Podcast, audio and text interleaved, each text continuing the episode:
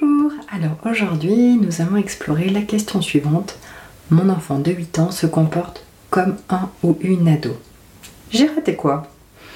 Cette petite phrase, je l'entends souvent, tellement souvent, que nous allons l'aborder aujourd'hui.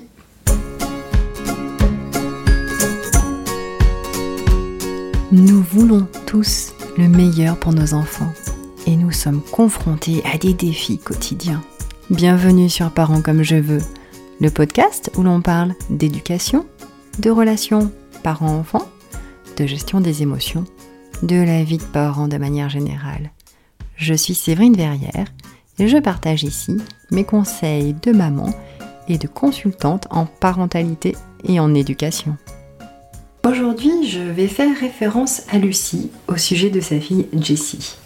Lucie voulait que sa fille apprenne, découvre par elle-même un maximum de choses, aussi bien le goût des aliments petites que en grandissant euh, les arts, la peinture, la musique.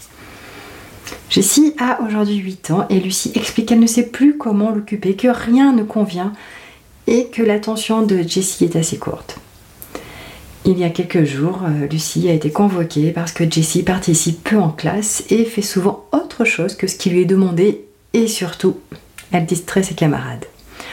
Ce que voulait Lucie, c'était que sa fille puisse travailler correctement, choisir une activité, loisir, et la garder toute une année, passer des soirées sans cri, sans disputer à la maison, au lieu d'avoir des pleurs à chaque demande ou des portes qui claquent. Alors c'est vraiment pas une surprise finalement pour, euh, euh, Lucie euh, ce qui se passe, parce que l'année dernière était déjà assez similaire. Sauf que euh, Jessie était un peu plus dans la lune, entre guillemets, donc elle dérangeait moins ses camarades. Lucie a essayé d'avoir une conversation avec sa fille pour lui expliquer qu'on n'a pas le droit de déranger les copines en classe, que ce n'est pas correct de souffler quand l'enseignant donne des consignes, et que les exercices qui sont demandés ne sont pas à son bon vouloir, que tous les élèves doivent les faire. Malheureusement, cette conversation a eu assez peu d'effet. Alors du coup, Lucie a mis en place un tableau des récompenses et Jessie avec droit à une sortie cinéma quand elle avait eu un bon comportement en classe. Résultat, elle est allée deux fois au cinéma l'année dernière. Enfin, à court d'idée, elle a essayé les punitions. Chaque fois que euh, Jessie revenait avec un point rouge ou un point de mauvais comportement, elle était punie pendant une semaine de console.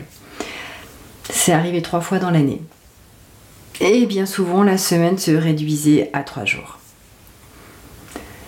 Il était vraiment important pour euh, Jessie, enfin pour Lucie, pardon, que Jessie apprenne par elle-même, avec peu de, de contraintes, qu'on lui laisse la liberté de faire, d'expérimenter, de tester, de découvrir vraiment la vie par elle-même. Ce qui fait que Jessie a grandi avec beaucoup de liberté et peu de contraintes. C'est d'ailleurs peut-être, euh, ça a peut-être été accentué par le fait qu'elle est fille unique. Peut-être. On a parlé avec Lucie du coup de son style d'éducation parentale, si elle se sentait plutôt autoritaire, laxiste ou euh, autre chose, et on a choisi avec elle euh, de voir ce qu'on allait mettre en place. On a fait le constat que Lucie est très à l'écoute de, de Jessie, qu'elle impose peu de règles et qu'elle-même, en tant que maman, s'impose assez peu. Alors on a travaillé sur ce style plutôt laxiste et elle écoute pour aller vers une éducation plus équilibrée. Lucie se rendait bien compte qu'il n'était plus possible pas pour elle et pour Jessie et même pour l'entourage, hein, notamment euh, l'école, mais aussi les grands-parents, de continuer à fonctionner de cette manière en alternant récompenses, euh, punitions et cris pour le bien-être et les oreilles de tout le monde. En travaillant sur les valeurs éducatives de Lucie, on a pu mettre à jour les croyances qu'elle avait sur l'éducation qu'elle voulait, ce qu'elle avait entendu, lu, et bien sûr, au regard de son histoire. Elle a pu choisir consciemment ce qu'elle voulait garder comme croyance après avoir fait le point sur l'origine de ses pensées et en quoi ses pensées l'aidaient ou au contraire la desservaient. Depuis, les vies de Jessie et Lucie ont considérablement changé. Lucie, qui avait l'impression d'avoir une ado de 8 ans à la maison, a compris que, en fait, sa fille était plutôt en quête de repères. Ces repères, du coup, ont été posés en respectant les besoins de Jessie, qui grandit, et les besoins de Lucie, en utilisant la discussion et en sortant du cycle euh, punition-récompense. Alors concrètement, comment on a fait? Et comment vous pouvez euh, faire aussi euh, par rapport à vous? D'abord lister les comportements inappropriés selon les contextes. Là, ici, ça nous a donné le point de départ pour euh, voir comment on allait évaluer comment la situation évolue ou pas.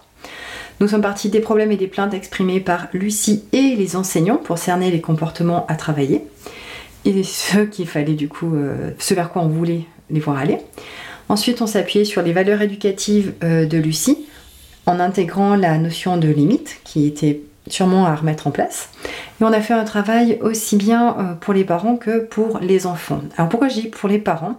Parce que très très souvent les parents n'ont pas été habitués à parler de leurs émotions, à savoir les gérer, donc ils sont pas en mesure d'être le modèle éducatif tel qu'ils aimeraient l'être. On a mis en place des activités qui favorisent la concentration, euh, initiées plutôt par Lucie et avec Lucie plutôt qu'avec moi. Et on a impliqué aussi l'enseignant euh, pour euh, ben remettre un peu de, lien, de coopération entre Lucie et, l'enseignante et surtout Jessie dans son comportement et l'enseignante. Et un travail aussi a été posé avec Jessie sur la motivation, la motivation à aller à l'école. Alors vous allez me demander, mais comment va-t-elle notre Jessie adolescente? Et eh bien aujourd'hui Jessie, elle va bien. Alors tout n'est pas parfait évidemment, elle discute encore pas mal en classe, mais elle sait se calmer, elle sait se calmer plus vite aussi. Euh, elle sait quand elle est en colère comment elle peut redescendre en colère. Elle arrive à ne plus monter en pression, à ne plus se laisser envahir. Donc elle apprend, et c'est vraiment de son âge, à exprimer ses émotions et à les réguler par elle-même. Et Lucie, en tant que maman, elle se sent à sa juste place, elle se sent autorisée à prendre du temps pour elle. Elle ne craint plus les colères de sa fille, elle sait que maintenant elle est là pour l'aider et qu'il est légitime pour elle aussi d'exprimer ses besoins à elle et notamment le besoin d'être respectée. Aujourd'hui, la relation mère-fille est complètement différente. Lucie se comporte, Jessie se comporte à nouveau comme une enfant, sans être dans la provocation. Elle connaît les limites, les repères et sait euh, les respecter. Et, elle se sent du coup, comme il y a ces repères, pleinement aimée et rassurée. Elles savent toutes les deux qu'elles vont pouvoir... Aborder la vraie adolescence euh, à travers euh, les difficultés qui arriveront peut-être, mais elles savent qu'elles ont tous les outils à leur disposition pour y arriver. Je vous invite, si vous souhaitez, à regarder les comportements qui ne sont pas appropriés aussi de chez vous, voir peut-être quel contexte, euh, dans quel contexte ils apparaissent, voir quelles sont vos valeurs, ce que vous avez envie de transmettre, et peut-être commencer à en parler au sein de votre couple et peut-être avec vos enfants.